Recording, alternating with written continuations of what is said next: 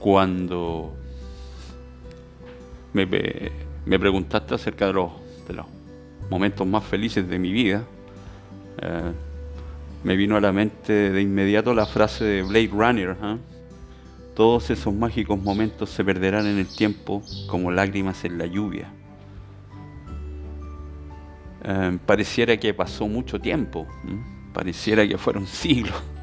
Alguien dijo por ahí que la vida era muy larga y evocando también Magnolia, eh, hay una escena donde se está muriendo eh, el papá de, la menina que, que, estaba sumergida en las drogas y en la depresión, diciendo que la vida era muy larga, que era eterna.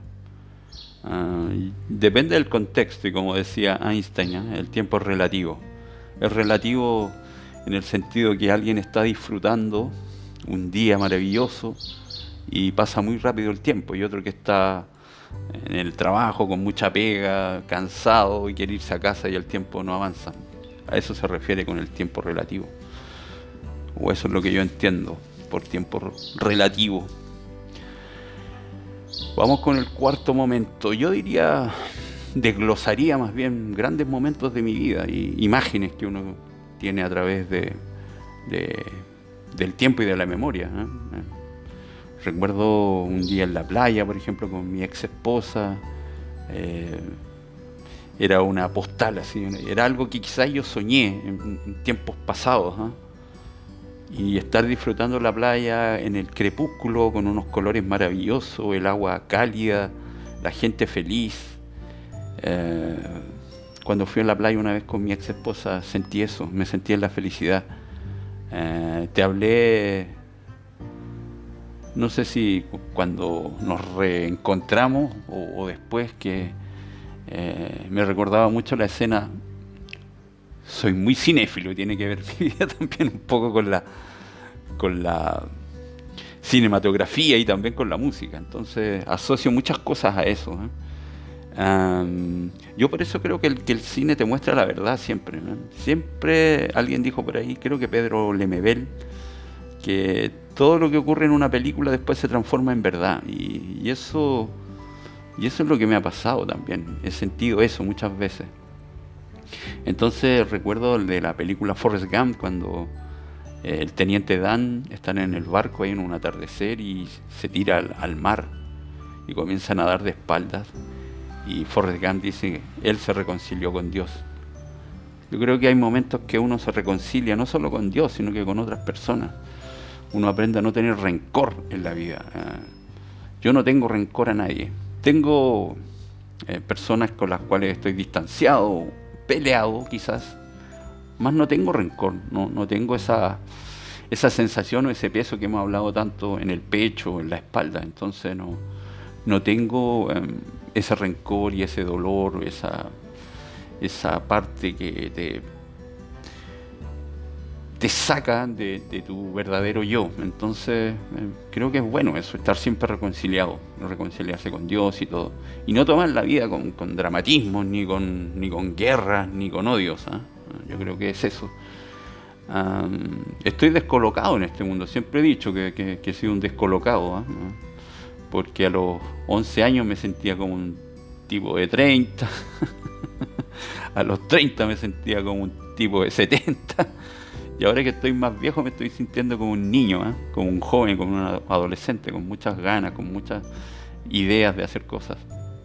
Entonces, eh, creo que yo, o muchos también quizás, han, sentido esa sensación de estar descolocados en, los tiempos. Em, yo hacía estas cosas de, eh, youtuber, qué sé yo, hace mucho tiempo, ¿ah? programas de radio que grababa, bueno, de hecho tú lo comprobaste, ¿cierto? De, grabar programas, eh, hablar un poco de la vida, de lo que era, lo que era em, estar viviendo en, ciertas épocas, ¿ah? o, contar ciertas historias y todo. Eh, yo creo que he tenido una buena vida, eh. he sido un tipo súper agradecido de lo que me ha tocado. Obviamente a veces uno se pone hueón y quisiera tener otras cosas. ¿eh? Va el materialismo, pero a través del tiempo, con el correr de los años, uno se va poniendo más, eh, más sencillo, más simple diría yo.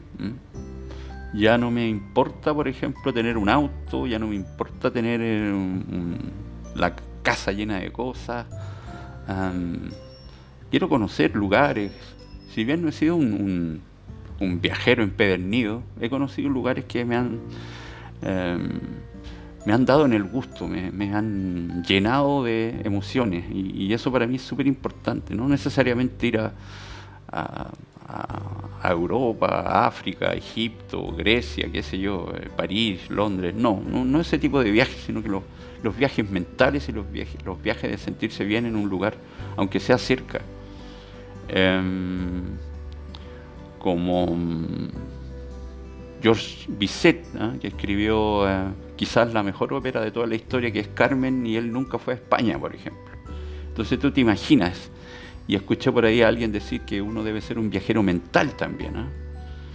Debe ponerse o transportarse a lugares. Yo creo que visitar lugares así turísticos, ir por un día, horas, ¿ah?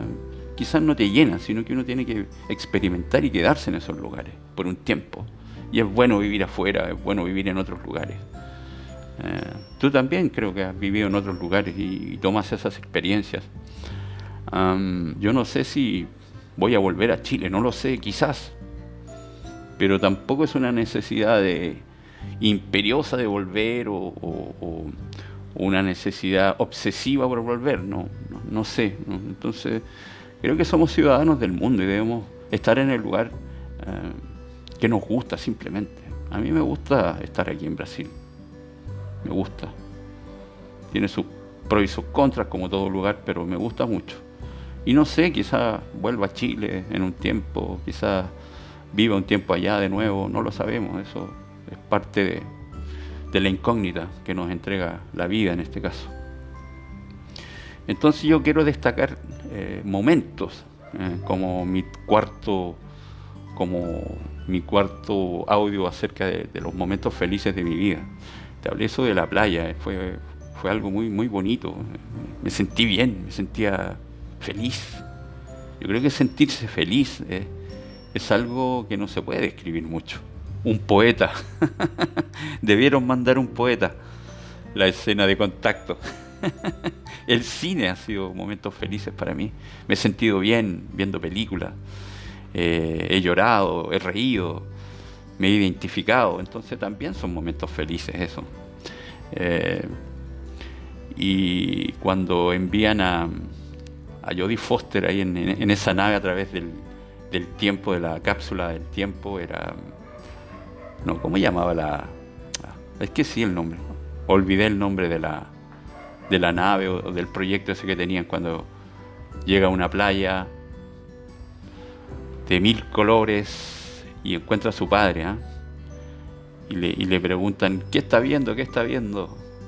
Eh, desde la NASA o no sé de dónde era. ¿eh? Le están preguntando qué está viendo, qué está viendo, porque estaba en otra dimensión ella y, y le dice un poeta, debieron mandar un poeta para escribir todo esto. Em, como interestelar también. Entonces uno vive, esos momentos. ¿eh? he conocido personas maravillosas que nunca más las vi he vivido imágenes imborrables en mi vida. Eh, cuando llegué de vuelta, por ejemplo, a Brasil la segunda vez, eh, ver las luces y sentir una emoción de estar de vuelta en casa, sentirse en casa. ¿ah?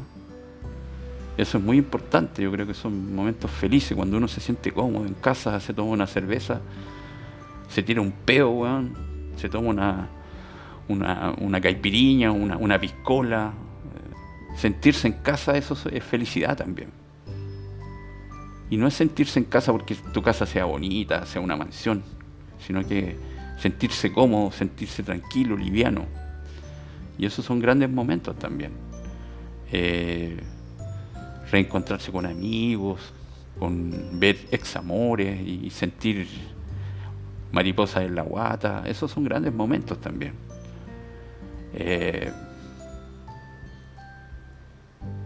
viajar, estar, ni siquiera viajar lejos, sino que Por ejemplo, a mí San Pablo no, me gustaba cuando llegué, lo encontraba una ciudad aplastante, así, gigante, weón, la miraba desde lejos, de la altura, weón, y veía esta weá inmensa, una weá, una mole de cemento, eh, inmensa.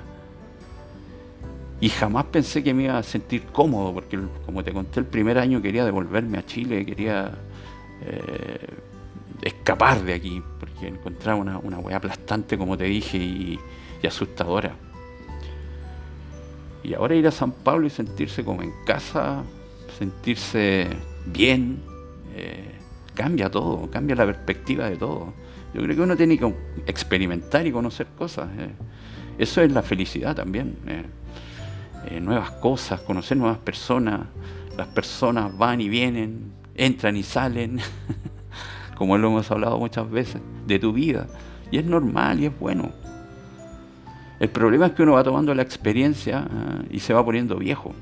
Y como tú dijiste alguna vez, quizá uno debería nacer viejo y morir, eh, morir bebé, ah, morir guagua. Porque es tarde cuando uno va aprendiendo cosas. Yo he cometido millones de cagadas, millones de, errores. Y, es bueno tener esa, esa, máquina del tiempo y volver. Quizás ya no lo puede arreglar uno. Eh, lo hecho, hecho está, como decía eh, Oscar Wilde. Podemos perdonar, pero no borrar las culpas. Perdonar es felicidad. borrar esas culpas, apagar el pasado eh, omitir muchas veces, obviar. Está todo mezclado ahí. Y eso tiene que ver con la felicidad. Entonces aquí no quiero hablar de un punto en concreto de la felicidad, sino de destellos de felicidad. Por ejemplo, cuando fui a ver a YouTube la primera vez, fue algo mágico también. La estrella, eh, las estrellas eh, en el cielo, eh, la luna llena, en fin, son emociones que, cautivan y que, te, te, hacen crecer también. mujeres maravillosas que conocí, la Loreto, por ejemplo, una mujer súper sexy, guapa, y con sus problemas y todo, y me enamoré hasta las patas. Eh, de la María José también, entonces eh, uno se enamora y eso es hermoso también, aunque tiene su, su, parte dramática en eso, o quizás somos dramáticos un poco los, los soñadores, los soñadores, los que, los que vemos la poesía desde otra perspectiva. Ah, o sea, miramos la poesía desde, nuestra eh, eh, perspectiva. Y, y todo eso es felicidad, es magia. Eh, besarte con la, mujer que, quizás ni, ni, en tus sueños creías que la podías tener. Es maravilloso. el amor es maravilloso, la familia es maravillosa, con todos los problemas que uno pueda tener. Entonces, eso son felicidad también. Eh, abrazarte con tu padre, me acuerdo, un mágico momento, eh, yo no hablaba con mi padre durante mucho tiempo cuando se fue de casa y todo. Y un día fuimos a pescar y nos vinimos sentados en el, en el, bus porque era un, grupo que iba de pesca al lago Peñuelas. Y conversé con mi padre, es que nunca había conversado. Y ahí me reconcilié con mi padre también. Y ahora amo, amo, amo a mi viejo, a mi vieja, a mis hermanos. Y eso es felicidad. ¿eh? Eh, me acuerdo que estábamos conversando, tomándonos una, una caja de vino 120, pescando, riéndonos, y aparece un zorro.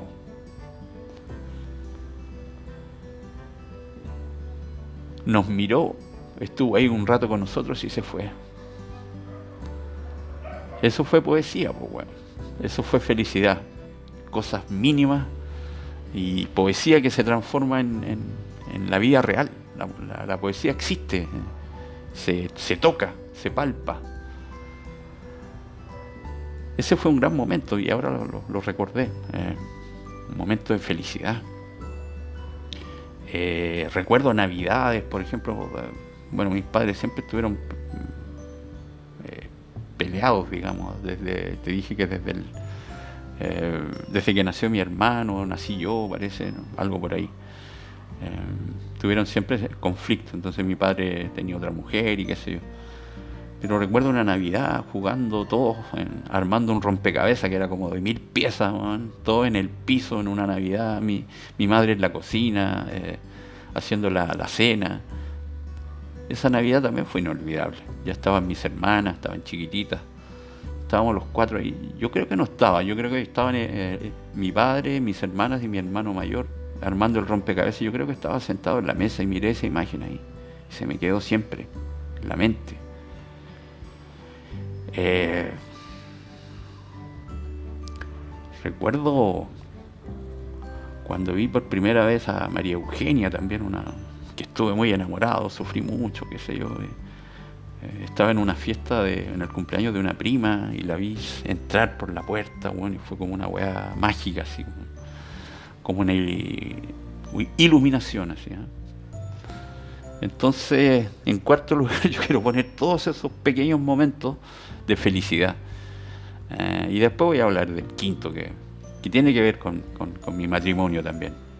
Así que eso, compadre. Me alargué un poquito acá, pero, pero está bien, ¿cierto?